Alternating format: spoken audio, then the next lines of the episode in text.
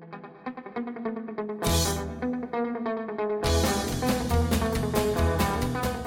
Olá, ouvinte, muito bem-vindo ao PokerCast do grupo Super Poker. Eu sou o Guilherme Calil. Eu sou o Marcelo Lanza. Marcelo Lanza, entrevistamos uma lenda. Uma lenda. Carlos Monte, o fotógrafo, maior fotógrafo, cara, provavelmente o maior fotógrafo de poker do mundo, sem dúvida nenhuma, o maior de todos da América Latina. Uma, cara, quando a gente foi conversar com todo mundo e falar a respeito de quem seria o entrevistado, todo mundo só aplaudiu. Inclusive, uma quem me deu, tinha me dado a dica no, no início do ano, no final do ano passado, foi o Serginho Prado e trouxemos o Carlos, sensacional, que entrevista, que homem, que cara sensacional, que prazer falar com essa simpatia toda. E ele que esteve provavelmente em quase todos os grandes momentos do poker, recentes e não tão recentes assim, né, Exatamente, tá tudo lá, tá tudo contado na entrevista, Marcelo Lanza.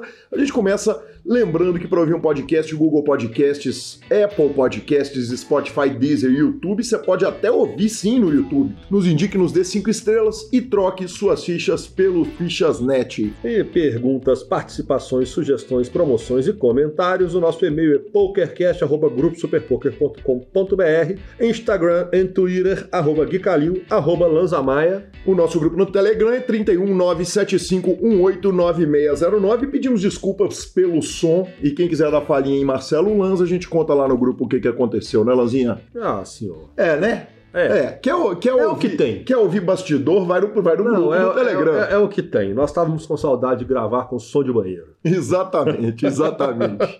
o senhor começar falando fiado de quem? Um pouquinho, né? Já começou, um né? Um pouquinho. Como é que foi de semana no jogo? Jogamos. É. Ganhamos. A carinha não tava boa, não? É, arrumou dinheiro, que bom, que homem. É, até porque depois do BSOP eu tenho que ganhar. É verdade. o que o BSOP fez comigo não tá escrito. Eu não vi o antes. E olha que muitos deles antes começava no primeiro nível.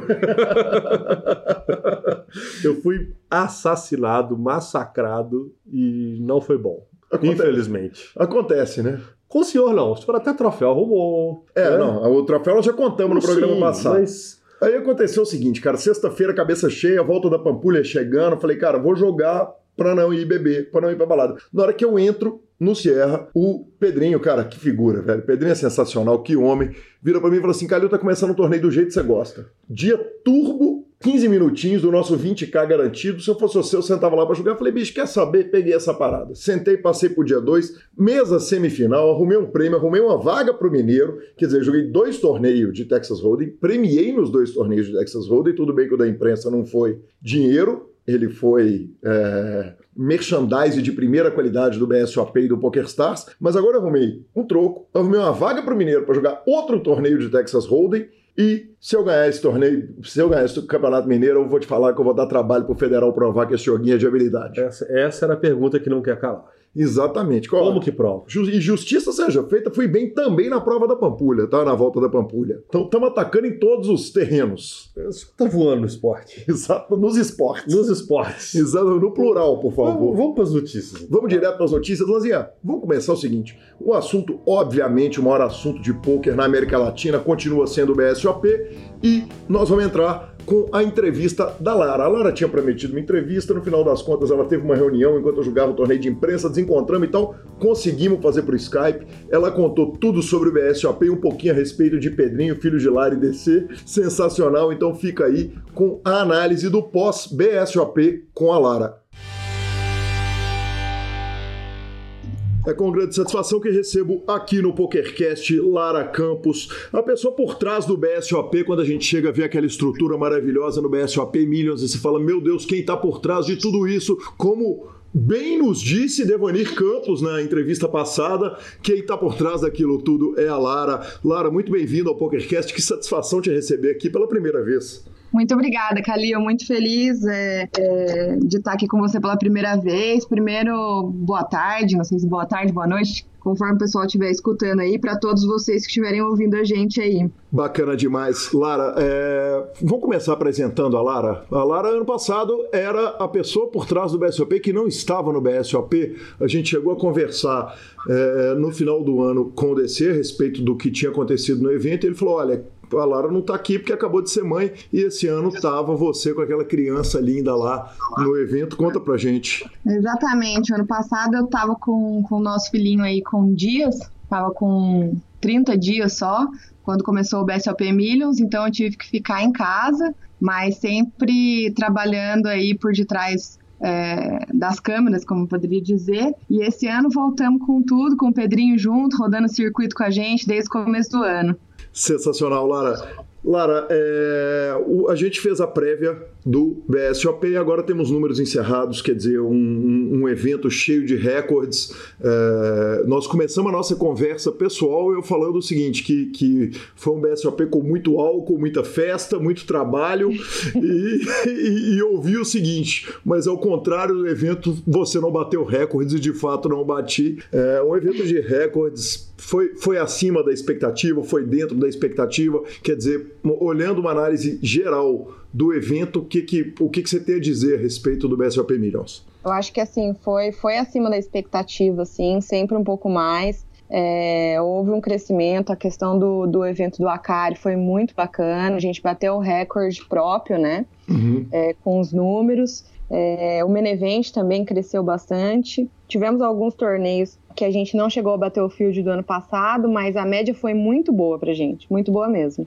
Bacana demais, Lara. É, primeiro a respeito da estrutura do, do evento, quer dizer, houve uma virada do salão e me deu a impressão que coube muito mais mesa, que o salão ficou muito maior. Eu falei isso no programa passado, isso é verdade? É verdade, exatamente. A virada do salão foi justamente para a gente conseguir acomodar mais mesas e atender mais gente ao mesmo tempo. Era uma reclamação da equipe de torneios nossa, queriam mais mesas, porque a questão do alternate atrapalha muito, e aí a gente quebrou a cabeça aí durante alguns meses, fazendo a planta do evento, e decidimos mudar, fazer a virada do salão para justamente caber no mínimo 15 mesas a mais. Quantas mesas é, cabem no salão atual como ele estava desenhado ali no BSOP? Nós tínhamos 150 mesas, Calil. Cabia no, nesse, nesse formato que a gente fez esse ano. Perfeito, Lara. Eu tive uma impressão de diminuição de filas é, nos eventos, é, como já tinha sido adiantado é, pelo DC na entrevista dele, no, no, ano anterior só tinha tido problema com fila no primeiro dia, mas esse ano me, me, me pareceu muito impressionante como é que todos os eventos é, é, rodaram macios. Esse ano, ao contrário do ano passado, eu tive a chance de jogar, acabei jogando o 8 Game, é, e, e, e a impressão que eu tive foi o seguinte: problema de fila só aconteceu no Acaris Road to PSPC, que foi um negócio completamente extraordinário e gigantesco, com 4.142 entradas, correto? Correto. É, o que ajudou muito a gente foi o nosso novo sistema de inscrição de autoatendimento, né? Nós estávamos com quatro totens de autoatendimento para inscrição apenas com cartão de crédito. Isso ajudou muito a fila. E mesmo a fila do, do torneio do Acari, ela correu bem. Ela tinha um volume grande, mas ela não ficou parada em nenhum momento. Então eu acho que essa questão da fila ter melhorado foi, foi foram os quatro totens que ajudaram bastante a gente. Bacana demais, Lara. É, convidados, quer dizer, a gente teve um monte de convidados nacionais, eventos de celebridades, é, é evento de, de, de, de, pessoas que têm influências em redes sociais, mas evidentemente os dois grandes convidados, o Chris Moneymaker e o Bruce Buffer, é, que vieram em nome do PokerStars, em nome do BSOP, representar o torneio. Eu queria que você contasse um pouquinho a respeito da impressão, da recepção deles e, e como é que foi, da impressão e das conversas que vocês tiveram com eles. Ah, pra gente sempre um prazer ter o Cris, né? O Cris é um cara muito querido, muito educado, extremamente humilde e já vem com a gente aí há, há vários anos no BSOP Millions especialmente. E o Bruce é um, um, figura, um cara super bacana, super disponível. É, ele, ele ficou aqui com a gente três dias só, mas estava ali disponível para qualquer entrevista, para qualquer conversa, com é, fotografia. Ele foi um cara muito bacana mesmo. E aquela emoção da abertura com ele foi muito legal. A gente adorou, assim, eu acho que foi uma vibração bacana do, do salão todo, né? Foi legal demais, né? Aquela voz que a gente está acostumado a ouvir. Que, que potência da voz dele, né? No microfone é um é, negócio maravilhoso. Eu falo, eu falo que eu vendo o vídeo, né, depois do DC, até a carinha do DC parecia uma criança olhando ele, assim, feliz da vida com, com o Shuffle Pendil do It's Time do Bruce Cluffer. Foi muito legal, muito legal mesmo. Quando eu encontrei com ele foi bem mais tarde e, eu pedi a ele para tirar foto. Ele foi super gentil, como o Moneymaker que passou por nós duas vezes. Uma no final do, do encontro dos ouvintes do PokerCast, que já estava todo mundo completamente alcoolizado ali. Ele parou as duas vezes, tirou foto com todo mundo, foram super gentis. Mas o Bruce Buffer, especialmente, eu falei é, é, na conversa ali, eu disse: aproveite o Brasil, é, se divirta aqui. Ele falou: eu sempre me divirto aqui. Temos notícia de bastidores? Se teve balada, teve festa dos caras ou eles foram super ah. quietos? Eu acho que devem ter saído mais, principalmente o Bruce, estava com alguns amigos aí, mas não tenho detalhes, não. Sensacional. Lara, é, como você disse o seguinte, um evento que mostrou um crescimento no momento de crise do Brasil, né? Quer dizer, a gente está num momento de crise financeira, é, eu tenho alguns números que já foram falados no corpo desse PokerCast, mas trazendo aqui de novo na entrevista, é, quer dizer, a gente teve um, um, um número equilibrado no startup, equilibrado no Ladies, um aumento representativo no 8 Game e um main event que teve um aumento de mais de 100 jogadores, o que é muito representativo nesse buy-in, uh, nessa crise do país. E entre 3.351 entradas, vocês têm como campeão jogador Urea, que dois dias antes o Gatão tinha me apresentado ele, falado, cara, você tem que levar esse cara pro PokerCast. Eu me apresentei, já convidei, peguei o telefone dele antes dele ser campeão do evento, e aí um cara com uma história de vida maravilhosa daquela, é, ganha. O, o BSOP tem uma sorte extraordinária com os grandes campeões de evento, né, Lara? É um negócio impressionante como é que as histórias dos campeões parece assim, se pudesse escolher, não poderia ter escolhido melhor. Vocês festejaram essa vitória? Como é que foi a, o recebimento? Festejamos demais, assim, eu particularmente é, já tinha visto o algumas vezes no, nos nossos eventos, mas eu não sabia da história dele, fiquei sabendo muito mais nessa reta final do, do BSOP, uma história muito bonita, e o título dele foi muito emocionante, o discurso do Ure foi muito, assim, saiu todo mundo chorando que estava no entorno, foi muito bacana. A gente já está tendo resultado na mídia mainstream hoje, já acabei de ver que saiu o Globo Esporte. Então, é, essa sortezinha aí que a gente deu foi muito boa. E a história do Ureia, eu espero que a gente consiga transformar num mini efeito moneymaker aqui pro Brasil sensacional. E aí temos os, os, grandes campeões, né? Quer dizer, a, a, principalmente o Marcelo Mesquil, é, se não é entrevistado dessa edição, possivelmente entrevistado da próxima edição do PokerCast. Estou gravando antes de gravar com ele. Um cara que já vem fazendo história, em 2017 foi vice-campeão e, e esse ano finalmente consegue alcançar um título com feito impressionante, né? Sim, com certeza. Outro, outro momento emocionante também foi a hora da entrega do bracelete para o Marcelo Mesquil, a família toda dele lá. Eu lembro da família toda dele no momento em que ele ficou em segundo lugar contra o não posso dizer contra, né? Junto com a FIF. Uhum. Ele mesmo não disse a palavra contra, é junto com a FIF. E hoje de novo, hoje de novo, né? Ontem de novo, vendo toda a família dele ali do lado. Eles são muito participativos. Pro, pro Mesquel foi demais. E pra gente, a gente ficou feliz demais de ter o Mesquel como campeão brasileiro, um cara que lutou aí durante anos, foi chegando próximo e finalmente se consagrou. Sensacional, Lara. É, a gente vai encerrando, mas não podemos não falar da etapa 2020 do nosso querido patrocinador evento maravilhoso. 2020 está chegando, estreando Brasília, mudamos a estreia do evento, né? Mudamos, mudamos a estreia esse ano. É, na verdade, já faz acho que um ou dois anos que a gente não tem colocado em São Paulo, por uma questão de calendário de eventos do WTC Sheraton. E, e, aí a gente decidiu Brasília por ser um local sempre de um field forte, um público super bacana e decidimos ir para Brasília para começar o ano forte de novo, assim como a gente começa em São Paulo.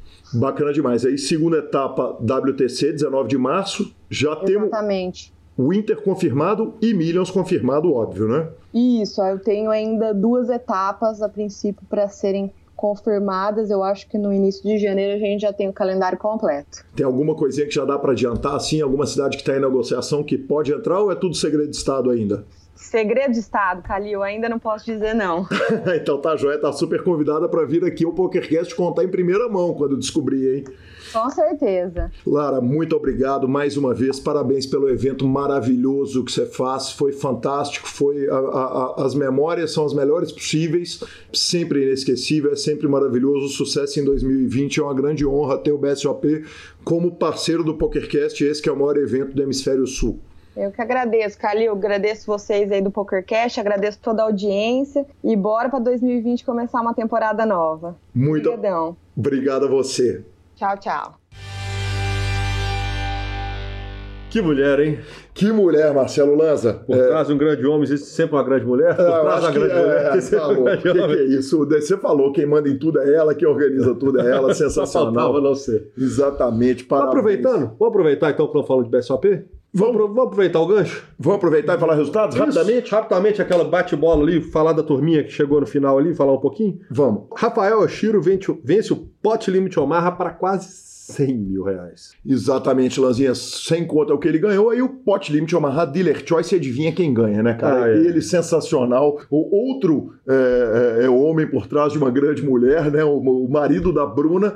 É, Murilo Figueiredo, velho, não podia ser diferente. Fecha o ano maravilhoso que ele tá tendo, ganhando o PLO Dealer Choice, 44 mil reais. O Lorenzo Bazei conquistou o segundo título do BSOP Milhos 2019 e puxou o Six Max, senhor. Exatamente, cara. é, ele puxou 101 mil nesse torneio, mas o louco é o seguinte: ele já tinha arrumado outra vitória. Ele ganhou esse No Limit Six-Handed, a outra vitória dele tinha sido 46k, que foi o Big Pot Freeze Out. Que homem, parabéns. É, mas não podemos deixar de falar que o HU dele foi com ninguém mais, ninguém menos do que ele, senhor. Marcos Esquerra. Marcos Sketch, mais uma vez, o seguinte, velho. Deep Run lá no BSOP, tentei gravar uma entrevista com ele, velho. Não parou de jogar nem um minuto, que homem. O, o sketch nós vamos ter que pegar ele e falar, vamos ter entrevista uns quatro episódios, né? O Porque cara, o nós tá sketch é o seguinte, prolongando, velho, nós temos que prolongando. entrar no avião, descer no Rio de Janeiro. Fica lá dois dias Senta, fica conversando. dois dias conversando, velho, igual a entrevista da Playboy. Liga o gravador e bota, depois lança, lança dois dias de podcast. E mata os vídeos pra editar. Manda pro Vini Oliver e fala assim: resolve aí, malandro. Tá louco, tá de brincadeira. Mixed Game Dealer Choice, Matheus Cunha, Marcelo Cunha, em primeiro, que eu show 16.580 reais. Marcelo Cunha, você pode até não lembrar de onde que você conhece esse nome, Marcelo Lanza, mas É, Marcelo Cunha é o fantástico nhonho, Porque torcedor. não pode se chamar Marcelo Cunha, tem que falar assim, nhonho. Exatamente. É, ouvinte do PokerCast anda sumido, né? Ele entrou na revolta contra o grupo do Telegram, que todo mundo já se rendeu, ele continua revoltoso contra o, a, a nossa nova mídia, né? Já que não cabia mais gente no WhatsApp. Torcedor do glorioso 15 de Piracicaba, foto do troféu com a camisa. Ele que só tem camisas do 15. No threadzap com Kelvin e Leandro Braz, assim, Exato. tava mole a vida dele. Tá, exatamente, cara. Ele puxou 16.580 reais. High roller, senhor. A roller Felipe Boyanovski, 416 mil reais. É, continuou uma, uma moda que pegou no BSOP, que é foto com filha no colo, velho. Sensacional, a foto tá linda demais. Ele fez heads up com um cara chamado Amos Ben, do Chile, que puxou 387 mil. Na hora que eu olhei esse nome, eu falei, velho, eu lembro desse nome, eu vi esse cara em algum lugar. Quem é esse chileno? Fui lá olhar o cara campeão de main event do BSOP em 2012, o que me fez me lembrar muito da minha idade. O Padilhão em terceiro, puxando 350 mil. Padilhão também, que sempre regula. Não, tá não, louco, não, não velho. dá. É brincadeira, é brincadeira. A Carius Road. Exatamente, a Caris Road, o PSPC, ou PSPC, como você preferir, cara, o prêmio foi para o Peru. O jogador tinha planejado vir para cá jogar só o main event, perdeu o voo, Lanza. Falei, cara, já vou aqui, vou jogar esse torneio de 350 conto, me arruma 132.570 reais depois de um deal e uma vaga, um pacotaço de 30 mil dólares ali pro 30 mil euros, né, Lanzinha? É, dobrou o prêmio. É, exatamente, não, dobrou muito mais do que dobrou. É, dobrou, é, 130 mil reais. É, É, dobrou, 30, exatamente. dobrou, dobrou. Cara, que sensacional, velho. Espetacular. Parabéns, então, Sebastián Ga- Gavino. E Foto, aliás, a foto de troféu dele com o Moneymaker e a cara, e vale dizer. vale dizer. Dois ídolos, né, cara? Sensacional. Exatamente. Foto que nós temos também com o Moneymaker. Com a Kari não, mas com o Moneymaker nós temos. Exata, repete aí, só porque você virou. Fo- Foto que com o Moneymaker nós também temos. Maior que Pelé. Exatamente, com o Moneymaker. é. e, e aí fomos pro main event, né, Lanzinha? Fomos pro main event. Cara, no main event aconteceu. Daqui a pouco eu conto o que, que aconteceu. O campeão foi Madison Moura, field espetacular, segundo o maior field de todos os tempos, 3.351 entradas. O jogador Madison Moura puxa 1.244.790 reais depois de um acordo no Three-Handed. Ele é de Umarizal, Rio Grande do Norte. Ele tem um mega orgulho de ser do Rio Grande do Norte, ele cita o Nordeste em todas as entrevistas dele, e aconteceu o seguinte, cara, o, o tradicional dealer do BSOP, o Gatão, eu tô jogando o torneio de mídia, ele foi diretor do torneio de mídia, né, você vê a que nível, a que nível chegou o BSOP, enfim, é, ele virou para mim e falou o seguinte, Calil, você tem que entrevistar o Ureia, falei, cara, quem carambas é Oreia? Ele, aí ele começou a me contar a história. Falou, cara, ele é um jogador do Nordeste que aprendeu que era, é, não era alfabetizado, ele aprendeu a ler para poder uh, jogar porque Ele começou a me contar a parada e a parada foi crescendo dentro de mim a história. E eu virei, na hora que terminou o torneio, o Gatão virou e falou: vamos lá que eu vou te apresentar ele. Eu fui, cumprimentei, faltam dois dias para sair o campeão do main event. Mais do que dois dias, quer dizer, antes de 48 horas. Tá na reta final do torneio. Ele estava sentado jogando na mesa da TV eu me apresentei, peguei o telefone dele falei, cara, eu quero que você venha pro PokerCast contar a sua história. Ele deu insta call, falou, velho, eu vou no PokerCast contar a história para você sim, com o maior prazer e tal, com aquela humildade que é peculiar dele. Regula a conta.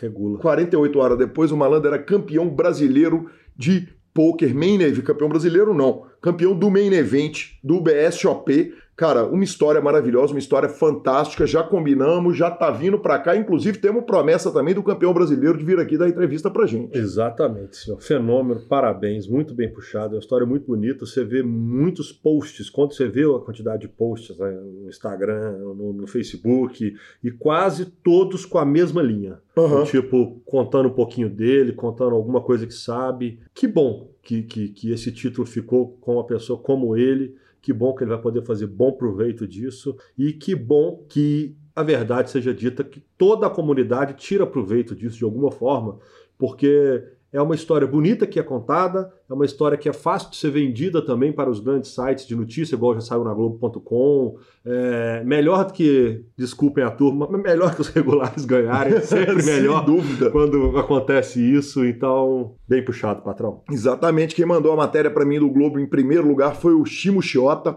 Eu acho que ele é um mestre cervejeiro, né, cara? O cara é um maior entende, dos maiores entendedores de cerveja do meu feed do Instagram. Muito obrigado, meu mano. É, dando uma passada pela mesa final, o grande campeão, acordo no Tree Render do milhão 244.790 reais. Segundo colocado, Diego Beirigo, tomou uma cerveja com a gente lá no posto. Logo antes dessa segunda colocação, também para não falar que não regula a conta, nós regulamos campeão e vice. E a gente apelidou ele de Mini Stetson, ele parece pra caramba, ele é né, igualzinho né, Stetson. Terceiro colocado, Rafael Calimã, Leonardo Matos, quarta colocação, Marcelo Aziz, Reinaldo Esperândio, Gustavo Lopes, que homem, o Vascão, 214.900 né? reais, é um cara, fenômeno, que, cara. Que homem. Aliás, tem que vir rápido pro PokerCast, né, velho? Responsabilidade toda minha, não convidei ainda, mas porra, são só 52 programas por ano, é difícil pra caramba. E na oitava colocação, ele Fagundes, o Timunim, amigo querido lá do Triângulo Mineiro. É, prazer vê-lo de novo, sensacional. Cara, e falando agora de um pouquinho de ranking, não, não é isso. Não, não, tinha como escapar, é, o milagre não aconteceu, o raio não cai duas vezes no mesmo lugar. O homem cravou mesmo. Exatamente, cara. Marcelo Simões Mesqueu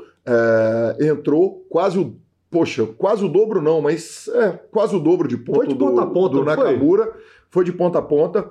É, nós, nós, vamos contar essa história inteira, né? Então nós nem, precisamos falar tanto do ranking geral, porque o Mesquil já está convidado para o programa, já aceitou o convite, então vai vir aqui contar. Mas, mas segundo colocado Nakamura, terceiro lugar o Luiz Henrique Kamei, e na quarta colocação tivemos ainda é, João Bauer. Na quinta colocação, ouvinte do PokerCast, participante do grupão, Guilherme Trevisan Costa. Sensacional, cara. Aliás, o Guilherme que tive com ele lá no BSOP, que homem, gente fina demais. Que homem. E no Pot Limite Omar, o primeiro lugar foi Pablo Almeida Menezes, senhor. Exatamente, seguido por Bruno Gasotto e Rafael Oshiro, uma vantagem razoável, 1.114 contra 890 pontos. É, cara, ele teve uma temporada maravilhosa. Seis mesas finais, três títulos, Heads up quatro vezes, quer dizer, três títulos e quatro heads up, chegou em quatro, ganhou três. Que homem, melhor, que, melhor que Phil Helmut. Ele recebeu também 40 mil reais pela primeira colocação. O Mesquel recebeu 250 mil reais em dinheiro mais prêmio, inclusive uma Mitsubishi Outlander, paga nós Mitsubishi, né? Paga nós Mitsubishi. E se não pagar nós, já pagou o homem também, né? Pagou quem mereceu. Exatamente. Cara, o Mixed Game tinha reviravolta, vai reviravolta, o Mesquel empata, passa e no finalzinho o Rogerinho puxa. No último torneio, o Rogério Siqueira ganha do Mesquel por 30 pontos, eliminando o Mesquel na reta final. Aí sim, aí, aí tem, tem como ele já puxou do ano, aí tem, é, tem justiça no tem poker. Justiça, tem, tem justiça. justiça. Jogador de Arapiraca, Lagoas, cara, sensacional. Terminou na oitava colocação no último torneio de Mixed Games do ano. Uh, terceiro colocado é o Mauri Grutka, sem surpresa em nenhum dos rankings, né, Lanza? Sem nenhum dos rankings, o Rogerinho que anuncia na no discurso dele de recebimento do campeão brasileiro de Mixed Game que vai parar de. Aposentou, tá viu? Cai a foa, pá. Cai a foa, parada? Cai a pá. É. Pá, Aposentou, Tá Mike não vai, Tymex, McDonald, é, parada, não, não tá vai bom. mais seguir circuito e tal. A- a- Até Brasília, patrão. Tá, é toda vez, exatamente. Toda vez, toda vez que eu ouço essa história de aposentei, eu falo, então até semana que vem no clube. Ai, final de BSOP, que torneio maravilhoso, final de cobertura. Cara, falando Mais em ou menos, né? Ainda tem uma entrevista do Não, não. campeão do main event. final de cobertura. Cobertura, sim. cobertura. Duvido. Peguei Também. bet. Peguei bet. também. Não, peguei, eu não posso pegar bet porque eu que faço a pauta, né? Então, pra é mim verdade, fica meio é fácil. roubado o bet. É, exatamente. Então, Cara, falando em cobertura, vamos bora pra final melhorada do Conrad, aquele torneizinho de final do ano pra rapidinho. só dar uma passadinha e avisar o seguinte, cara, começou, tá acontecendo lá, aquela WSOP lá no Conrad, com a final milionária, virou um torneio super importante no circuito. A brasileirada adora, né? Exatamente, tem muita gente do Brasil lá. O torneio é promovido pelo Party Poker, que inclusive fez o segundo maior prize pool online agora, há, muito pouco tempo. Sucesso aí pra Brasileirada e daremos notícias à medida que elas forem chegando, né? Global Poker Awards. Lanzinha, Global Poker Awards, o seguinte, cara, os caras é, mudaram o processo. Teve um press re- release lá da, do, do, do Poker Go, do, do, do Global Poker Awards, junto com a área, quer dizer, todo mundo que faz a parada, e eles avisaram o seguinte: ano passado a gente teve uma discussão aqui no PokerCast que a gente falou que tinha um problema que é o seguinte: quem escolhe a categoria não participa da categoria, então é duro você pedir para um cara que não ouve podcast escolher o podcast do ano, porque teoricamente ele vai, vai escolher o do Daniel Negrano, vai escolher o streamer mais. Quer dizer, quem não lê o livro de poker, como é que escolhe o livro de poker? Então eles deram uma ajustada nisso aí, o seguinte, eles vão escolher experts em cada categoria para votar. Parabéns, Global Poker Awards. time, né? É, achei legal pra caramba. É, é igual o cara querer, querer dar nota no carnaval da Globo e o cara não entender nada daquele quesito. E nem ver Exatamente, o quesito. exatamente, vou é votar isso. cegas. Perfeito, perfeito. Vai ser logo no começo do ano, PokerCast em 6 de março de 2020. O PokerCast não. O O, o, Global o Poker Global Awards. Poker Awards. Tem como a gente poder fazer inscrição do PokerCast lá? Melhor podcast estrangeiro? Eu acho que De vai poker? ser um pouco difícil eles acharem especialistas em podcast em português. Sérgio Prado.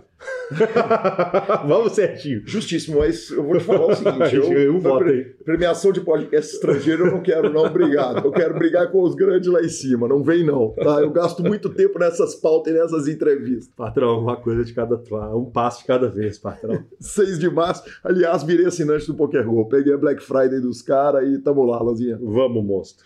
Cara, e o Adrian Matheus? Arrumou mais alguma coisinha? Ô, Lazinha, cara, quando a gente fala que homem, tem uns caras que são o seguinte, eles são o, o ápice da expressão que homem no mundo, sabe? E, e o Adrian Matheus anda sendo esse cara. Três torneios, três títulos. Ah, o primeiro título do EPT Praga com um buy-in leve de 10.300 dólares. A gente tinha citado ele no programa passado. Tá aí citado de novo num torneio que teve o Elk como quarto colocado. Ele postou o seguinte, cara.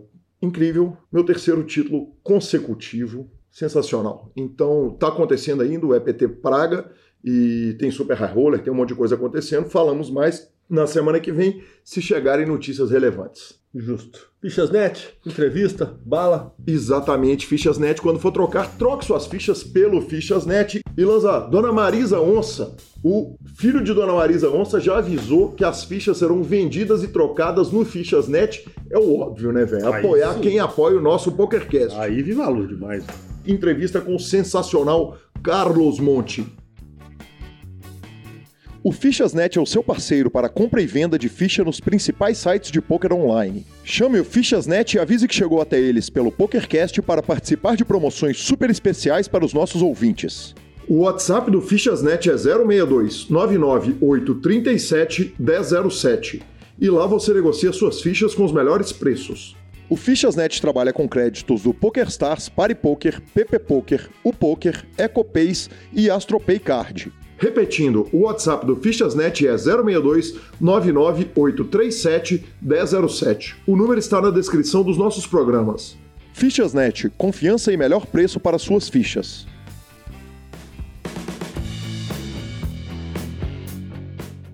E chegamos à entrevista do nosso PokerCast, onde recebo com o maior carinho um nome que, para todas as pessoas que vieram me perguntar é, quem ia ser o entrevistado do programa, eu falei que entrevis- entrevistaria Carlos Monte e a resposta foi a mesma de todo mundo, todo mundo respondeu o seguinte: lenda. Lenda do poker. Carlos, muito bem-vindo ao PokerCast, quanta honra. Muito obrigado por tus palavras e para mim é um orgulho grande estar neste meio com vos, fazendo esta entrevista que esperemos que le guste a la gente. Certamente vamos gostar. Carlos, Vamos começar por uma pergunta que é tradicional do PokerCast. Quem é que era o Carlos Monte antes de, de ser o Carlos Monte fotógrafo? O que a gente conhece? Quem era o menino Carlos Monte? O que, que ele queria? O que, que ele olhava para a vida? Bueno, eu sou fotógrafo já faz quase 40 anos. Eu trabalhei em muitos médios, hice deportes e, francamente, hice de tudo. Hice esportes, moda, foto industriais. Trabalhei muito em petróleo, em gasoductos, mineroductos. Trabalhei em, em muitos lugares do mundo, mas isto do póquer foi uma sorpresivo para mim, não, não tinha conhecimento de, de como era o ambiente del, del, del póquer deportivo, del póquer que todos conhecemos hoje dia, e assim como eu não conhecia, muita gente não conhecia como era o tema do póquer de torneios. O póquer se jogava mais em forma privada, particular, las casas, en los clubes, pero no existían estas grandes ligas de póker que hay ahora. Y fue sorpresivo y tuvo un tiempo de adaptación y, y francamente me, me, encontrei muito a gusto trabalhando aqui em poker, não? Bacana demais, Carlos. Em, em, uma entrevista que você deu, e eu fui, evidentemente, pesquisar a sua vida para construir a nossa pauta, você conta que, tava, que chegou a fazer trabalhos durante muito tempo para Playboy. E na, hora, e na hora que eu olhei, eu falei, poxa, o cara saiu da vida do sonho e veio fotografar um monte de homem barbado. Piorou demais a vida do tempo que você fotografava para Playboy? É, é certo. Eh, há uma canção de Joaquim Sabina, que não sei se é muito conhecido aqui em Brasil, mas é um músico espanhol muito conhecido. E ele fala de todas as profissões que hubiera gostado ter, que hubiera, hubiera gostado ser pirata en la época de Morgan, que hubiera sido, que le hubiera gustado ser banquero en Wall Street y, me hubiera gustado ser fotógrafo de Playboy. El fotógrafo de Playboy es, es un poco un mito. Es francamente un trabajo como cualquier otro porque es bonito, es agradable, es estimulante, pero es, no deja de ser una fantasía, ¿no? Y en, en un punto es una manera de crecer y aprender a trabajar con el cuerpo humano con las imágenes del cuerpo humano. Y sirve después para fotografiar no solamente mujeres, sirve para trabajar con, con hombres y mujeres, con, con pequeños, porque se aprende a, a ver el espíritu humano en Playboy también. Perfeito. O Sérgio Prado, que trabalha do seu lado desde que eu te conheço. Quer dizer, quando eu te conheci ali em 2008, 2009, você já estava trabalhando nos eventos do PokerStars, sempre ao lado do Sérgio Prado, sempre com esse sorriso maravilhoso no rosto, essa simpatia toda. E o Serginho falou: olha, o Carlos, a primeira vez que ele trabalhou num torneio, ele chegou e trouxe o primeiro, sei lá, se era um HD, o que que era, na época não tinha o Dropbox que a gente usa para guardar os dados e na primeira vez que eu olhei as fotos dele, eu falei, putz, tá tudo errado, mas também não orientei ele. E ele trouxe foto do jogador rindo, brincando, fazendo sinal. Ele olhou e falou: peraí, não, vem cá. Você tem que ser, para usar uma analogia que não é do Sérgio, que é minha, é o seguinte: você tem que ser um árbitro de futebol. Quanto menos você aparecer, quanto menos o jogador vir que você tá ali, é, é o certo. E aí que você vem, traz uma segunda leva de fotos, que ele olhou e falou: esse é o cara esse cara é perfeito. É, ele entendeu perfeitamente o espírito. Conta pra gente como é que foi esse início do, do, do, do da carreira. No princípio, eh, ocorre o seguinte: eu falava com Sérgio e ele me ensinava algumas coisas de imagem que ele queria conseguir. E uma coisa que passava que era muito divertida era que eu ia tirar foto de um heads-up. Por exemplo, havia um heads-up entre dois jogadores, uma mesa, um all-in. E eu prestava mais atenção tal vez a un jugador que no formaba parte del bolín, pero que estaba más contento. Entonces tiraba fotos de un jugador que no estaba na mão, pero que me daba mejores imágenes, porque yo lo que buscaba era imagen, no buscaba comunicación do póker. Entonces, de repente terminaba bolín, yo veía que un jugador se iba, que el otro ganaba, pero yo tenía fotos de uno que no había estado en la mano. Entonces esa foto no servía. Con el paso del tiempo, la comunicación de póker fue trocando y lo que se busca en póker hoy día para comunicar es justamente la explosión, la alegría, la energía, la, persona exaltada, porque pasa a ser muy aburrido el jugador de póker con su poker face. Si yo hago una comunicación de póker todo el tiempo con un jugador con poker face, con una cara como una estatua. Es, es aburrido. Entonces, la comunicación de póker debe ser dinámica y debemos mostrar que el póker tiene pasión y que tiene alegría y que tiene tristeza y tiene angustia. Pero hay que saber en qué momento sacar cada cosa. Hay jugadores que te dan mejores fotos cuando pierden que cuando ganan. Porque cuando ganan no les pasa nada. Pero cuando pierden están, están con rabia, están enojados. Entonces hay que ver cuál es la imagen. Y eso es, tiene más que ver eso con el resultado final que la técnica que uno utiliza. Entender qué jugador es el que... Porque cuando hay un all-in, vos tenés una sola opción de fotografiar. Es muy difícil fotografiar a los dos jugadores. Vos tenés que elegir, vas a fotografiar a este jugador o a este. E tenés que saber qual te vai dar a melhor foto. Isso é o mais importante. Carlos, é, o, tem um problema muito grave que é o seguinte: você vai tirar uma coleção enorme de fotos, as fotos vão para o blog, mas a capa da revista ela é uma foto e ela é do campeão. E aí tem um problema que é muito grave, que às vezes você foi tirando fotos ao longo de um torneio todo, mas o grande campeão, que você deveria ter uma gama maior, não tem como a gente adivinhar. Quer dizer, quem no ano que o Moneymaker ganhou o campeonato, eles estavam fotografando o Doyle, estavam fotografando os, os, grandes nomes do poker, o Phil Helmut, o Sam Farra, e ninguém fotografou provavelmente o Moneymaker até que ele tivesse ali no heads up. Isso é um aperto na vida do fotógrafo, ele não saber ali quem vai ganhar?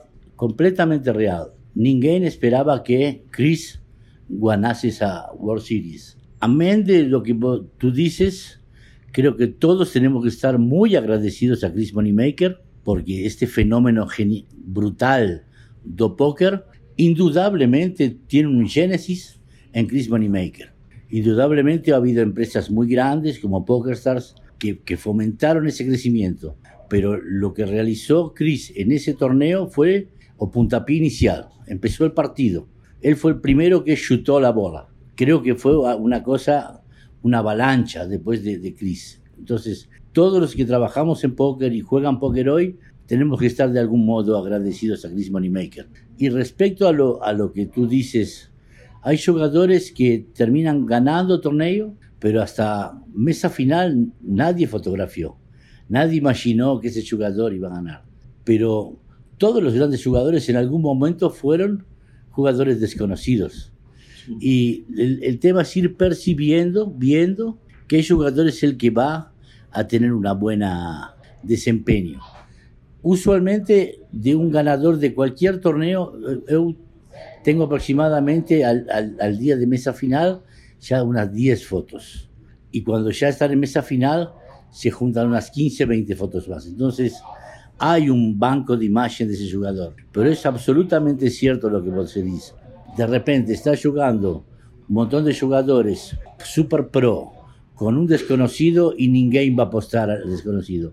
Y sin embargo, los desconocidos ganan. Y alguna vez los pro fueron desconocidos, ¿no? Com certeza. Uh, recentemente, recentemente não, hoje, eu estava na esteira, correndo, treinando, ouvindo uma entrevista do Daniel Negrano, em que ele falou o seguinte: eu e Amanda Lederman, minha esposa, que ele casou agora, temos uma brincadeira. A gente liga o Poker Go nos tempos atuais, nos jogadores, do, nos grandes nomes, nos super high rollers. A gente liga a televisão, tampa quem ganhou a mão e faz uma aposta de quem ganhou a mão. Tamanha é a falta de reação da nova geração do poker.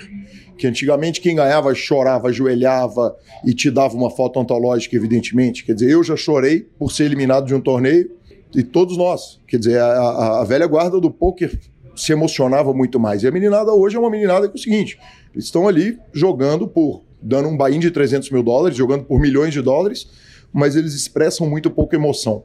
Ficou mais difícil fotografar os jogadores em 2019 do que era em 2008?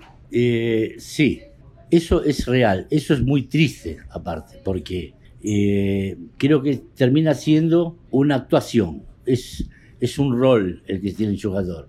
Ningún jugador que acaba de ganar un millón de dólares no está emocionado, por más que tenga en su cuenta 10, 50 o 500. Todo el mundo que gana un millón de dólares está feliz. Sí. Y yo creo que forma parte de su rol, de su, de su profesión, no mostrar esas sensaciones que tiene.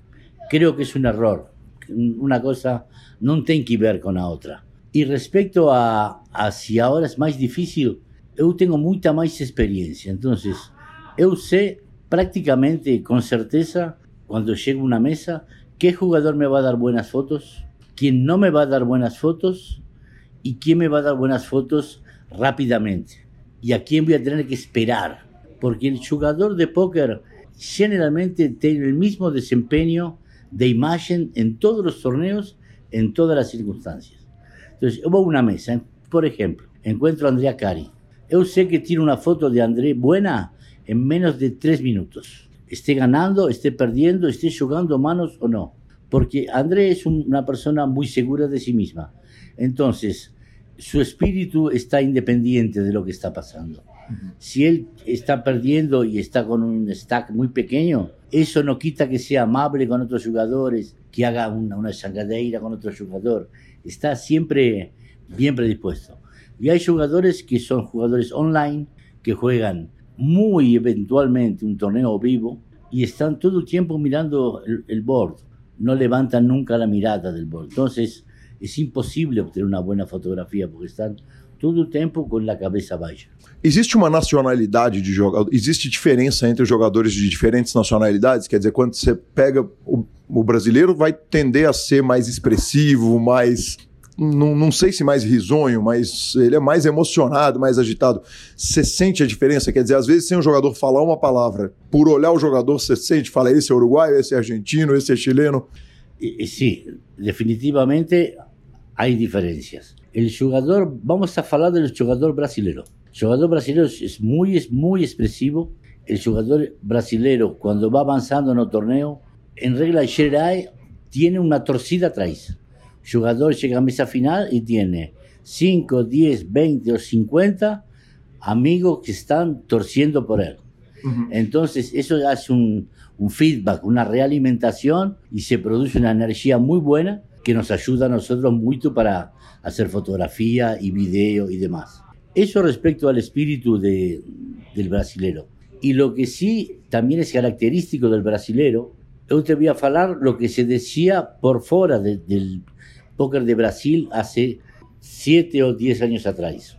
El jugador brasileño es muy agresivo, muy agresivo, pero esa agresividad lo hace perder, porque pasaba eso hace 7, 8, 10 años atrás, el jugador brasileño era muy agresivo y terminaba perdiendo, porque tú no puedes ser agresivo todo el tiempo, todas manos, todos los torneos. ¿Qué aconteció? Brasil ha tenido unas excelentes escuelas de póker, porque hay una enorme cantidad de escuelas de póker, de teams de póker excelentes. Eso hizo que el jugador brasileño mejore y aprenda a jugar póker. Y aparte, el, jugador brasileño tiene, por ejemplo, BCOP, que es una de las mejores ligas del mundo. Es un campo de entrenamiento extraordinario. Un jugador de póker que quiere aprender puede venir y jugar una semana entera de un póker de alto nivel y sacar su aprendizaje. Entonces el jugador brasileño sigue siendo agresivo, pero ahora es un jugador terrible para enfrentar. Mas na foto, é, é, é, claro, quer dizer, na hora que você olha um brasileiro, um argentino, o que, que é a peculiaridade? Onde, onde que está a foto, onde que está o segredo de, de, se fotografar diferentes nacionalidades? Por ejemplo, el jugador brasileño es muy parecido al jugador latino, al latino, de, de, por ejemplo, de, de la zona do Caribe, que también es muy expresivo. El jugador argentino también es muy expresivo. Un poco menos expresivo es el jugador chileno, o uruguayo, o paraguayo. Tal vez tenga que ver con que el jugador argentino yoga y hay muchos más argentinos con él. El jugador, viene un jugador de Paraguay y por ahí ten acompañado por dos amigos. Sí. Eso no ayuda mucho. Pero el jugador brasilero es explosivo, es, está su mujer, está su familia cuando llega a una mesa final.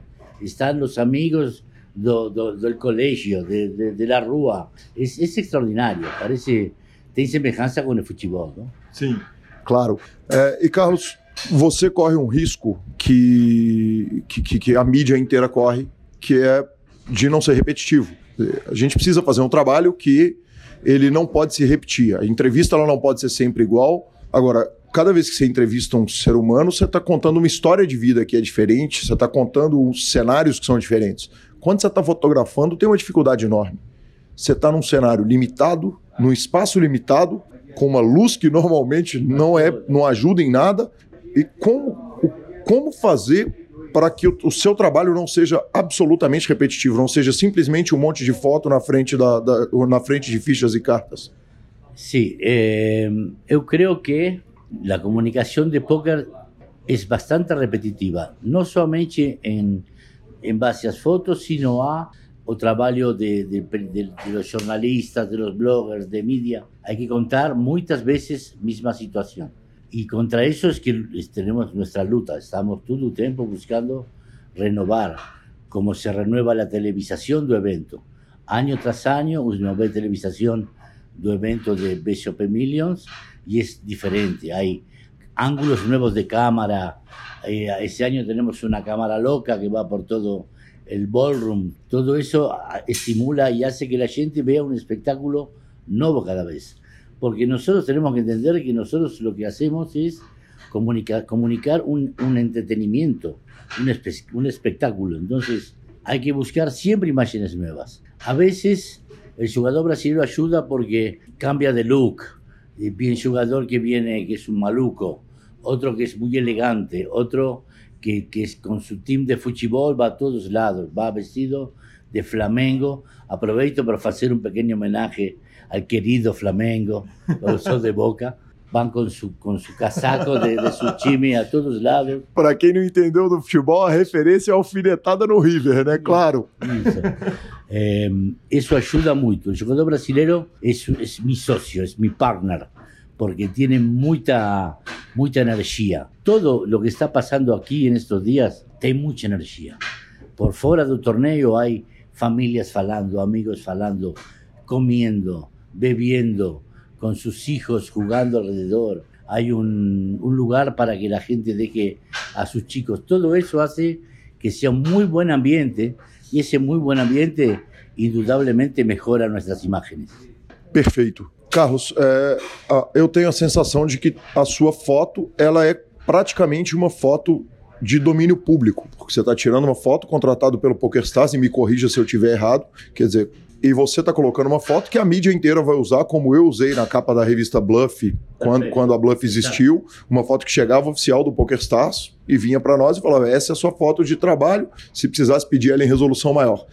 Existe um problema de roubo de imagem, quer dizer, de fotos pessoais suas, porque isso é lamentável com fotógrafo e, e acontece muito. Quer dizer, pega, usa, não dá crédito nem nada. É, você passa por isso ou a sua foto especificamente ela não sofre desse problema? Sim, eu tenho a esta altura de minha carreira já não quero pelear mais com, com ninguém, porque a mim me han sacado fotografias. Eu sou fotógrafo do PokerStars y PokerStar es quien paga mi fee para que yo, haga el trabajo. La gente de BSOP me recibe aquí y me da todos, todos mis gastos, mis insumos están cubiertos por BSOP. Entonces ellos tienen absoluto derecho sobre todo el material. Ocurre que a veces el material mío pega y usa gente que comunica y no ponen los créditos correspondientes. Hay otros que sacan la marca de agua de la foto para comunicarla y hay otros que ponen su propia marca de agua en la foto para comunicarlo. Entonces hay todo tipo de, de abuso. Lo único en lo cual yo soy absolutamente radical, yo no permito que utilicen mis fotografías para promocionar otros sites de póker y otras ligas de póker. Contra eso soy terminante y voy, tengo tres juicios en este momento de gente que ha usado mi material para promocionar otras ligas, otros sitios de póker. Eso es absolutamente fuera de lugar. Contra eso no. Pero no por mi propio interés, sino por ser respetuoso por quienes me pagan, me, me permiten vivir, quienes me permiten ganar el dinero con el que yo mantengo mi familia. Contra eso soy intransigente. ¿Y cómo que esa briga? ¿En la justicia? Eso se va a la justicia. Lamentablemente la justicia en lo que hace a derecho de propiedad intelectual es una cosa muy lenta, es difícil. Pero una vez que uno sentó el antecedente de que va a juicio o hace una demanda, generalmente la gente que está abusando deja de hacerlo, que es lo, el primero que uno logra, que dejen de robar, de sacar material que no les pertenece. Vamos falar um pouquinho do Carlos, do Carlos amigo de todo mundo, dessa pessoa fantástica que, que, que vem aqui, que senta, que brinca e que, que a sensação que a gente tem que é o cara que fez o pacto com Deus. Ele vem para trabalhar no que mais gosta, no que mais quer fazer. O Carlos joga? Sí, yo al póker Sí. juego con amigos solamente, no, no, no juego por dinero. Jugamos por apuestas tontas de pagar una cena, pagar los tragos, pero solamente así. No juego, no juego profesionalmente. No tendría tiempo. Yo tengo mucho respeto por el póker. Creo que hay que dedicarle mucho trabajo, mucho aprendizaje. Y, y lo que he visto es que quienes se dedican, aprenden y trabajan en póker les va bien. Y quienes no lo hacen no les va tan bien. Entonces creo que para jugar al póker en torneos, en clubes, en lugares de cash, hay que saber jugar al póker. E eu não sou bueno, não tenho muita paciência. Mas você pega até o do, do malandro quando você tá ali jogando com amigos, você pega até o dos malandros com mais facilidade, porque você tá o dia inteiro vendo o jogador, esperando o tel, vendo a reação ali, fica mais fácil na vida. Sí, si en algo eu tengo un aprendizaje de tantos años es, son los tells, las expresiones dos jugadores. Después, respecto a lo que es técnica do jogo, te diría que soy un jugador malo. No muy malo, malo. Pero sí sé leer a los jugadores. E quem são seus ídolos no poker? Aquí, eh, francamente, eh, aquí, por ejemplo, en Brasil, yo veo, por decir algo, hace cinco años, uno iba caminando por un torneo y veía una mesa y decía, oh, en esta mesa está tal persona, tal jugador. Qué difícil tem para todos demais. Uno ahora viene aquí, Open Million, y en cada mesa hay dos, tres jugadores de altísimo nivel, por los cuales uno podría decir, cualquiera de los tres es el que va a ganar las fichas en esta mesa. Yo personalmente creo eso. Tengo, sí, mucha admiración por jugadores por lo que son más allá del póker. Es decir, que son em- auténticos embajadores del póker. Y en un punto son compañeros de trabajo. Por ejemplo, en este momento en Latinoamérica solamente tenemos dos Team Pro de Poker Stars, que son Andrea Cari y Leo Fernández. Y los dos son personas que han sido tremendamente generosas conmigo, siempre. Y que han sido excelentes amigos y excelentes compañeros. Tengo mucha predilección por ellos. E excelentes amigos com você, excelentes pessoas pro poker, né? Quer dizer, eu não conheço bem o trabalho do Léo Fernandes, como conheço do André, mas sem dúvida nenhuma, ele, nesse trabalho de ser embaixador, de carregar a bandeira do poker, talvez o André Acari seja um dos três melhores do mundo no- nessa função. Sendo o outro o Chris Moneymaker, que para além de um profissional de poker, ele é muito mais o embaixador do que um profissional, e o Daniel Negrano, com quem que você trabalhou. Tem outros nomes que te saltam além desses? Sí, yo voy a, me voy a permitir hablar bien de, de mis compañeros de trabajo. No- Claro, por favor, o microfone é seu e você está em casa. O PokerCast tá, é sua casa. Eu, eu tengo Sergio Prado, a veces me voy a dormir y todavía lo tengo pegado acá, a digo, váyase a su cuarto, está al lado mío de, de siempre, trabajando codo contra codo. Dicen codo aquí en Brasil, esto es codo cotovelo. o cotovelo. Uno contra el otro, así que tengo un, es un hermano de trabajo. Marcelo Fite, que es un blogger latino de PokerStar también, es un hermano mío, estamos siempre juntos. Los chicos de Super Poker también son excelentes compañeros. Nos la pasamos bien, nos, nos queremos y hacen un trabajo excelente, la gente de la televisión. Y después, como jugadores a nivel global, eu gosto muito de Mustafa Kanit, me parece un jugador extraordinario y un tipo extraordinariamente divertido. Es un jugador increíblemente divertido, así da, da muito, muito gusto estar. Fátima Moreira también es un- una, una chica muy agradable, muy buena jugadora. Y, y después, ya te digo, estoy mucho más en contacto con, con la gente de, de media y de prensa que con los jugadores. Quiero, quiero sí decir que veo que también, así como el jugador de póker ha avanzado y, va aprendiendo cada vez más, la gente joven que está en la media de prensa también está avanzando cada vez más. Você falou a respeito de quais pessoas, quais jogadores você mais gosta e quais torneios. Quer dizer, qual torneio que vai chegando que você fala, se eu não for dessa vez. Mi torneo preferido es el EPT de Barcelona.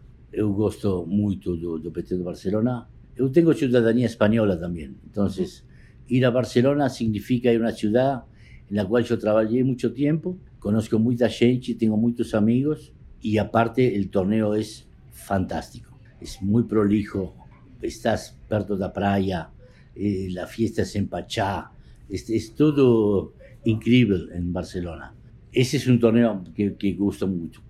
Este año ya no va a existir más o PCA en Bahamas, también un torneo muy loco donde la gente podía ir, jugar póker, nadar con delfín, nadar con tiburón, ir a, ir a piscina, ir a playa, comer buenos restaurantes, un torneo muy completo, también muy, muy lindo de ir. Y francamente, realmente, y no por estar aquí, yo gusto mucho de toda la serie de BCOP.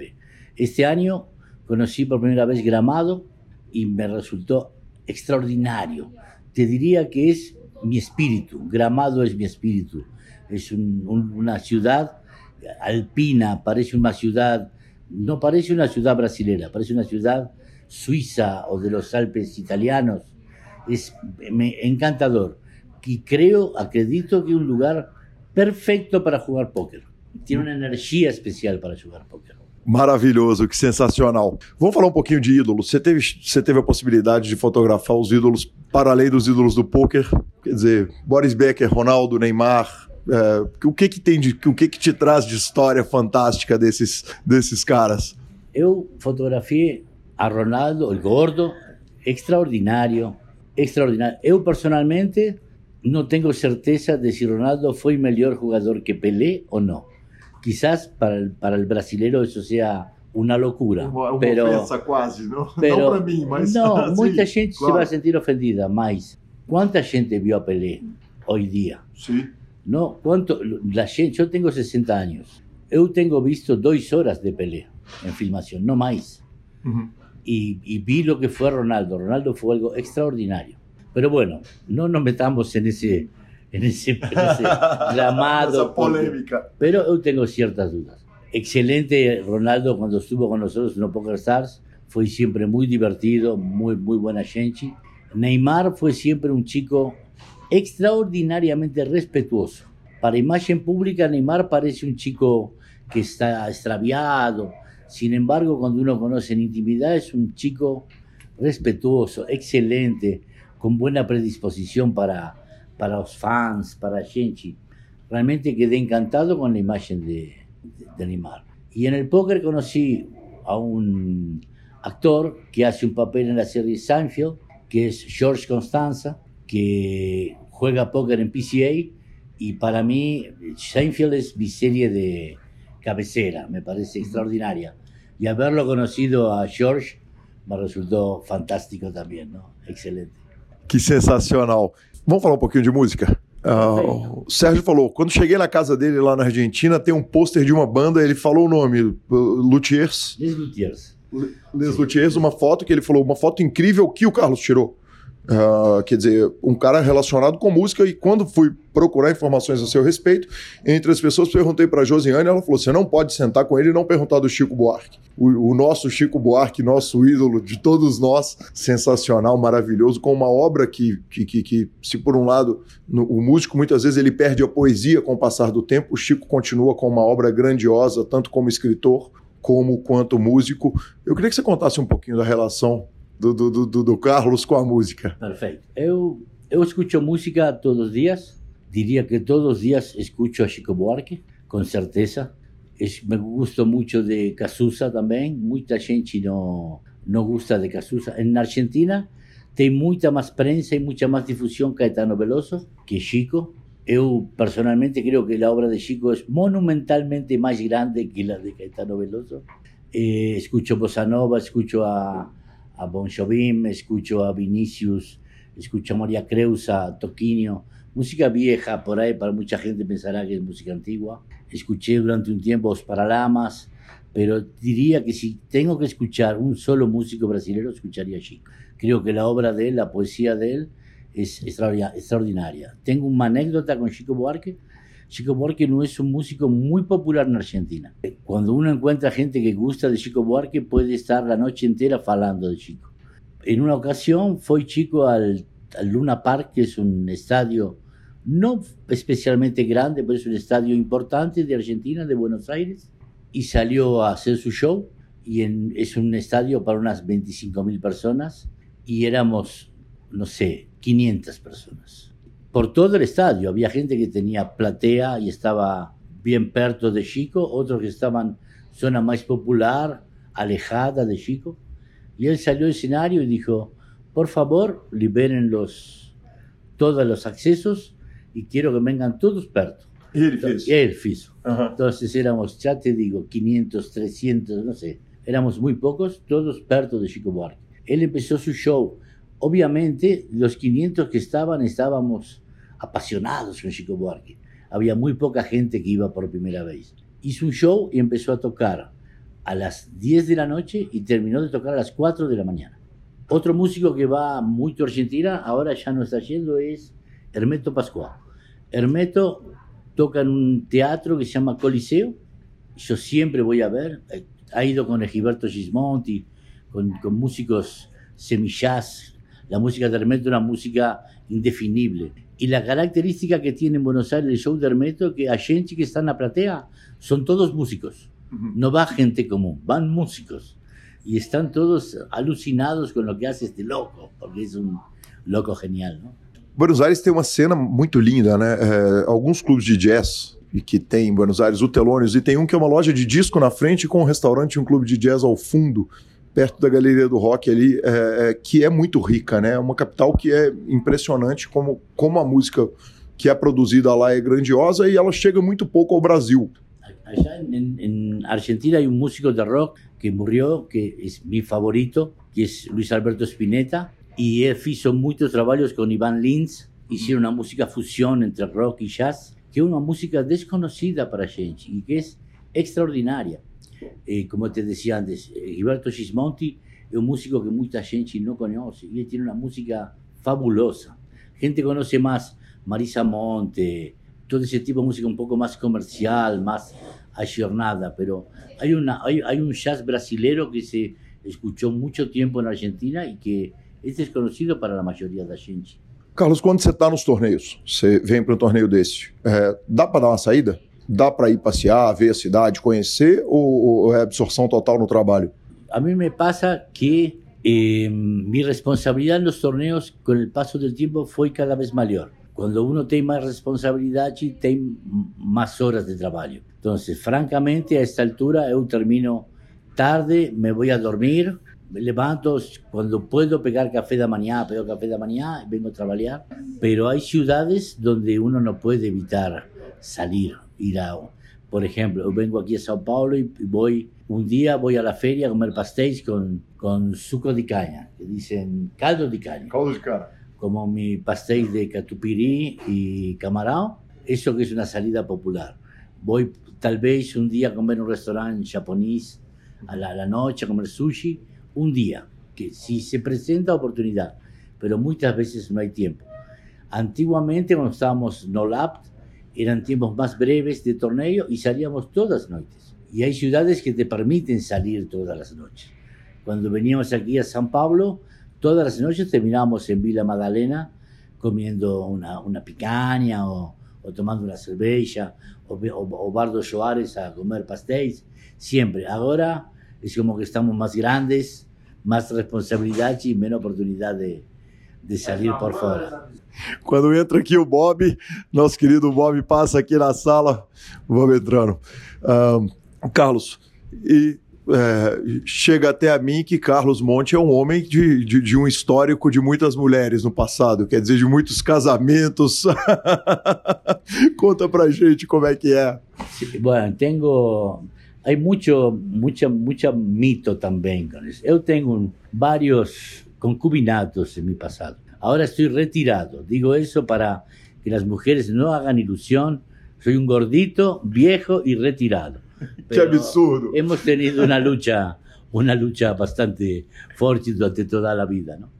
Bacana demais. A gente não pode dar prosseguimento sem falar da grande paixão do Carlos, que é a pesca, né? Um pescador, inclusive o seu livro tá- tem o, o título dele, o livro de fotografias, ele está relacionado à pesca do momento, que é a fotografia e tal. Queria que você contasse pra gente, porque para quem nunca pescou, é, é inconcebível, assim. Tipo, poxa, ele vai para o mar e vai pescar. E ao, ao, mesmo tempo, quem é apaixonado por pesca é, é mais apaixonado do que com qualquer outra coisa. Conta pra gente qual que é a adrenalina, como é que é a história e onde que você vai pescar. Mira, te voy a hacer una analogía. Cuando uno fala con gente que no conoce el tema póker, imagina que uno trabaja en un lugar con una mesa de madera oscura, con unos cuantos gángsters que están fumando cigarro, tomando whisky, con chicas alrededor. Esa imagen que tiene la gente do póquer.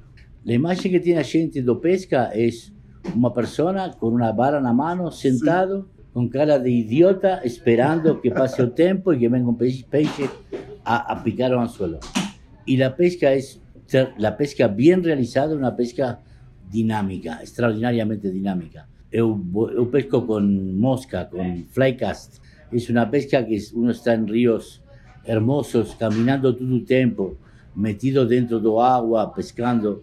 Eu, eu, en la mayoría de los casos, faço una actividad que se llama catch and release, que es pescar y, volver el pescado al agua. Hace ya casi 30 años que no mato prácticamente ningún peixe, a excepción que sea un lugar que quiera comer un peixe y mato un, pero no mato todo lo que pesco. Hay gente que uh -huh. mata todo lo que pesca. Y la pesca tiene mucha filosofía también. Estar en un río en la Patagonia, en silencio, en un agua cristalina, un agua que parece ginebra, cuando es transparente, uno está con el agua en el peito y, puede ver los peces. Uh -huh. Y eso es, es mágico, el contacto de uno con la naturaleza. Por ejemplo, hoy a mañana mi primera actividad fue entrar aquí en una loya que se llama Rey de Pesca para pegar unos anzois que no se consiguen en Buenos Aires, así que mi primera actividad hoy fue pesca uhum. para comprar esses anzóis.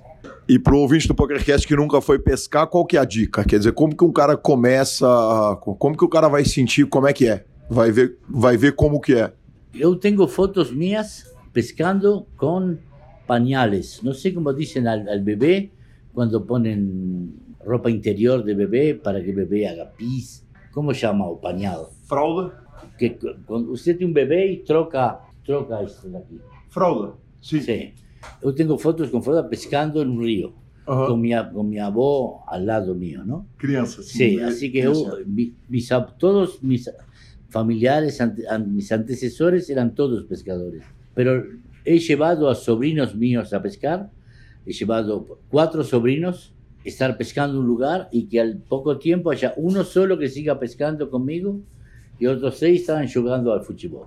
Uh -huh. Esos tres nunca van a ser pescadores. El que va a ser pescador, hay un elemento de que uno nace pescador uh -huh. y después puede tener la suerte de transformarse en un pescador o no. Pero yo acredito que se nace pescador. Que incrível. Uh, Carlos, para a gente encerrando a entrevista, é, uma coisa que a gente vê em todas as fotos de, de clubes pelo Brasil, e aí nós vamos de Porto Alegre a Manaus, é o seguinte: a foto de campeão dos clubes de pôquer, normalmente, dos três ali do troféu, elas são fotos horríveis, os fundos são horríveis.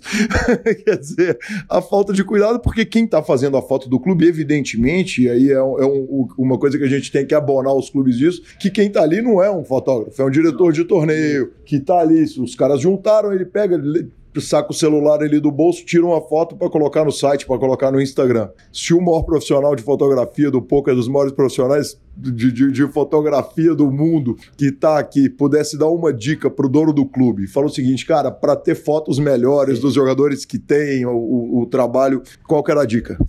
A primeira dica é que contratem um fotógrafo. Claro. A primeira, que den trabalho a gente que trabalha em fotografia. Outra dica é las cartas, el barallo, es como un espejo. Entonces, las cartas tienen que evitar que estén en la luz porque ninguém ve cuál es la carta del ganador. Usted ve la foto y dice, ¿con qué ganó? Siete, Chaco, ¿qué? Ninguém ve qué carta es. Que tienen muchas fotos porque eso va a dar oportunidad de buscarla mejor y que busquen distintos ángulos para tirar la foto. Después, si no tiene equipo correspondiente es muy difícil. La foto de un ganador de torneo es una foto técnicamente muy compleja. Tú tienes que tener una gran profundidad de campo entre las fichas que están en la mesa y el, el backdrop que hay atrás del jugador. Tienes que tener los focos en los ojos del jugador. Hay un montón de cosas que son reflectantes, Y si tú no iluminas bien, va a ser una, solamente luz. Un trofeo puede pasar a no tener ningún detalle porque la luz pegó en el trofeo. Las, el baralho, si la luz le pega, no ve nada. Entonces hay que estar atento a todas esas cosas. Carlos, foi um prazer falar com você, uma lenda da, da, imprensa do poker, uma grande satisfação, esse bom humor aqui sempre no, em todos os salões de torneio. Que prazer, muito obrigado. Y tuvimos la suerte que no vino Vitao, porque si viene Vitao me va a decir alguna cosa de boca. Bueno, tuvimos essa sorte.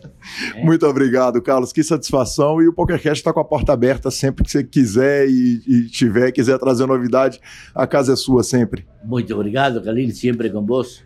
Tengo una relación hermosa y bueno, vamos a seguir teniéndola del mismo modo. Gente, todo lo que necesiten de mí, cuente con ello. Y estoy emocionado de haber hablado contigo.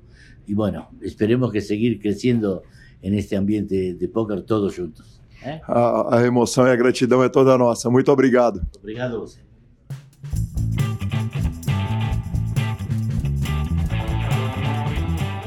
Sensacional, senhor. Bora pros tweets. Bora pros tweets, Lanza Maia. Daniel Negrano disse o seguinte: estou considerando jogar todo o meu ano de 2020 sem reentrada. Isso significa que eu não vou ficar em TM com tanta frequência, não vou fazer tantas mesas finais, mas pelo menos eu estarei é, tomando frente numa coisa que eu acho que não deveria existir, ou pelo menos não deveria ser a norma. Daniel Negrano, mais uma vez, enfiando o dedo na ferida. Cabe bet? Cabe bet. Não, é. quero ver ele falar, não, porque eu entendo ele defender o fato de não poder fazer reentrada. Mas ele está disposto a jogar com essa desvantagem em relação aos mesmos, ao nível dos caras que ele joga? É, mas, cara, deixa eu te falar, eu acho que é o seguinte, é, é, mais ou menos aquela função dos primeiros caras que levantam uma causa. Porque vai chegar num ponto que os caras vão virar e falar assim, tá bom, então, se não é norma, porque realmente aí entra numa discussão que é o seguinte, é difícil você imaginar que alguém vai entrar no avião, vai lá pro Belágio jogar um WPT, e aí tem outra tuitada dele, que ele falou a respeito especificamente desse torneio, e vai jogar sem reentrada. Mas dar uma controlada pode ser Cara, uma coisa é uma controlada, uma coisa é ele, que é um profissional que vive de jogo, na hora que ele tá numa mesa muito boa, num torneio muito bom, toma uma bad beat, cai, ele tem a opção de dar reentrada, e aí ele não vai dar pelo por só ele no mundo, e aí ele vai deixar de ser lucrativo provavelmente no ano, talvez por causa desse tipo de coisa. Porque ou é para todo mundo, ou também ele não pode entrar numa zona onde ele vai se auto, ele vai se prejudicar na parada. E aí eu acho que eu pego o bet que ele vai dar o rebuy. É, até porque tem muita chance dele querer disputar o jogador do ano, e o jogador do ano, a reentrada, ela vai contar de alguma forma. Pode até mudar a regra, já discutimos isso muitas vezes, mas alguma coisa vai acontecer. E... Mas eu duvido que ele não vá disputar esse prêmio. A outra tweetada dele foi a seguinte: WPT Belágio, main event semana que vem reentradas ilimitadas. Uh, eu entendo porque eles fazem isso, mas eu realmente gostaria que não fosse uma, uma coisa para os main events mais prestigiosos. Eu estou considerando jogar só uma bala começando no horário. Hashtag old school. Ok. Poderia colocar uma regra como é o main event da WSOP. Beleza. Mas aí, patrão, tem que fazer uma questão. O senhor está bancando garantido? Pois é, mas aí a discussão é, é, é meio que o que, que vem primeiro, o ovo a galinha. De repente, uma diminuição do, do, garantido com a redução do número de reentradas vai favorecer um jogador recreativo. Isso, mas Quer aí... dizer, eu especificamente adoro jogar freeze out, cara. Não, eu, eu adoro jogar uhum. freeze out também. Eu adoro jogar freeze out. Só que é uma questão que é isso que eu tô querendo falar. Uma coisa é uma coisa, outra coisa é outra coisa. Vamos discutir, vamos lá, vamos tentar mudar, vamos fazer. Mas ao mesmo tempo, se é só eu aqui, ah, eu vou me prejudicar, também tá errado. Sim.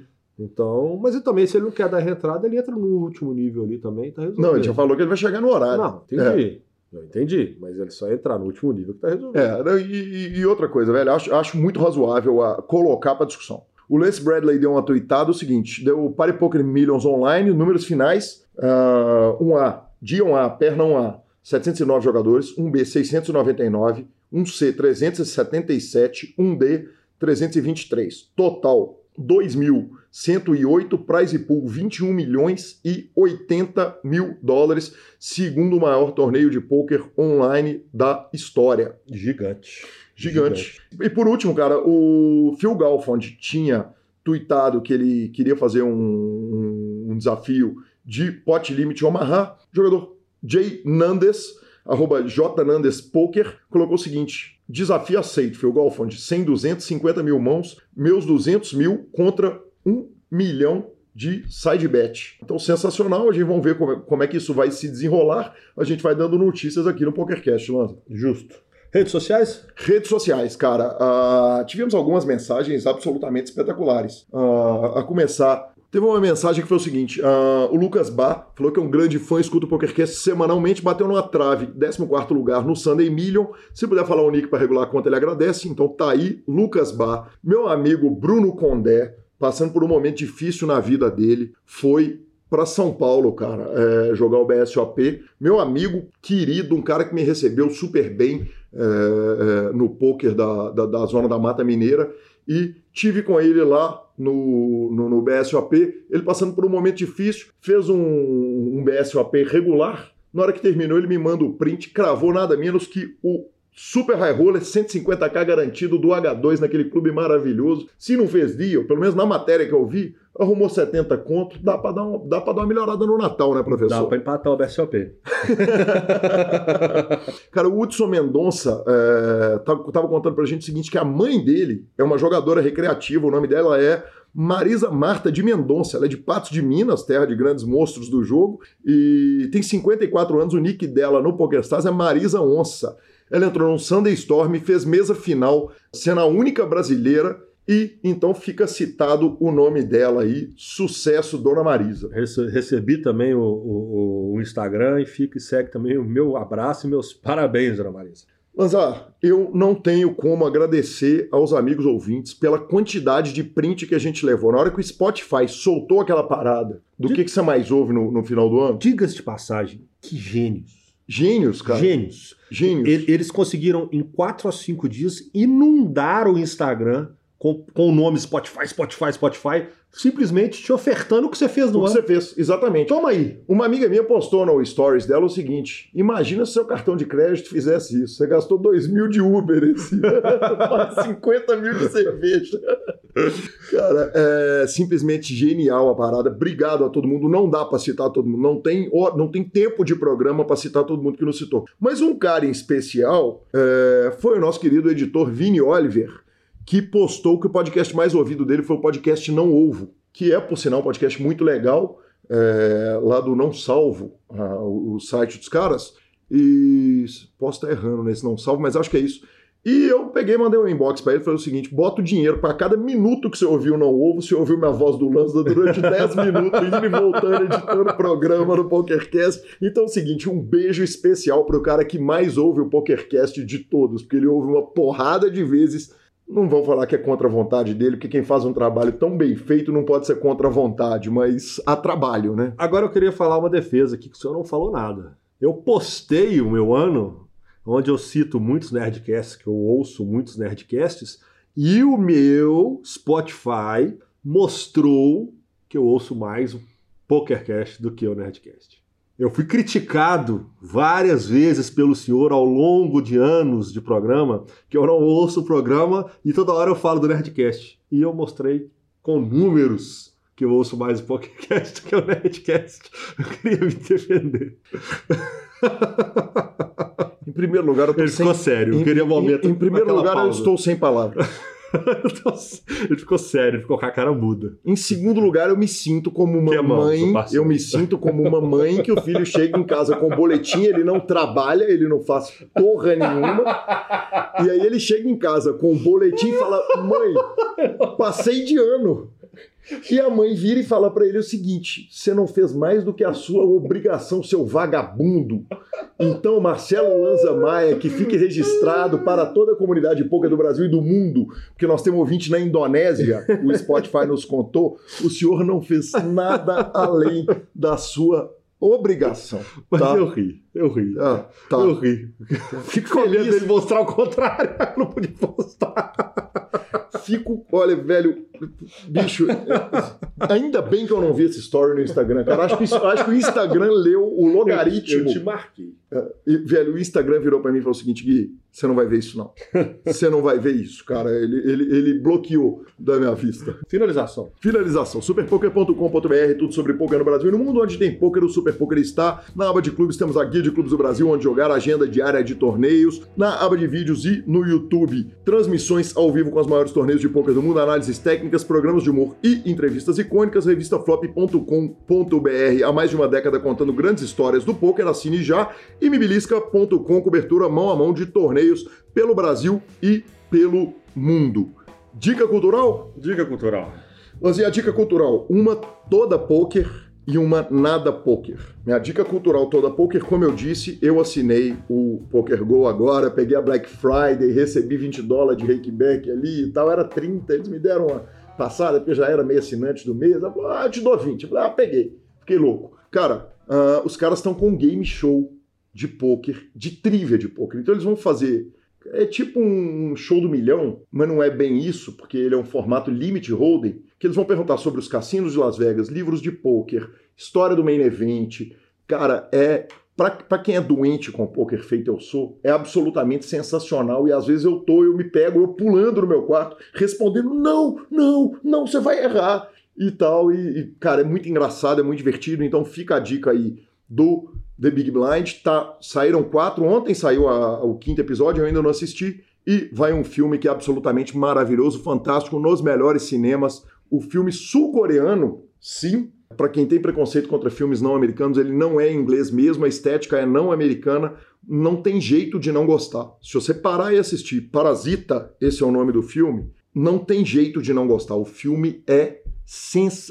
Pode palavrão, né? Pode. O filme é do caralho, do caralho. Então fica a dica, Parasita. Cara, eu queria dar a dica de algo que eu tentei muito ir. É a CCXP 2019, a Comic Con. É, os ingressos, obviamente, explodiram, todos vendidos com antecedência absurda. Eu estava em São Paulo no dia 5, eu tentei comprar de cambista, eu não consegui. Eu queria muito estar tá lá, infelizmente não pude. Aí eu afoguei minhas lágrimas vendo a última temporada de Flash. Eu queria falar, eu, eu tenho muito tempo que eu não falo de, de, Flash aqui, eu só queria falar o seguinte: continuo indicando, achando que é a melhor série de super-herói para crianças que tem no mercado. Então, se você tem um sobrinho, um filho, 8, 7, 9, 10 anos, você quer botar uma série ah, que não tenha morte, Flash.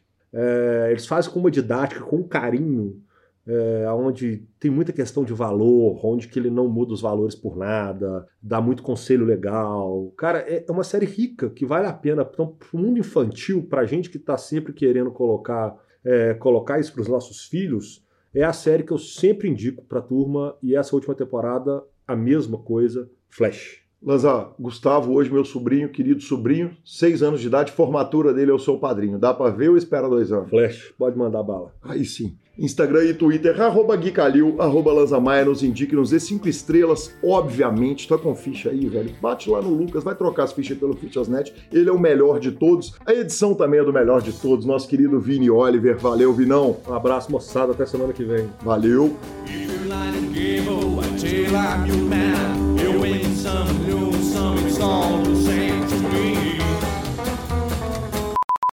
Peraí, que a bocejada sai mesmo aqui agora, porque não tem escape, porque só tem um microfone.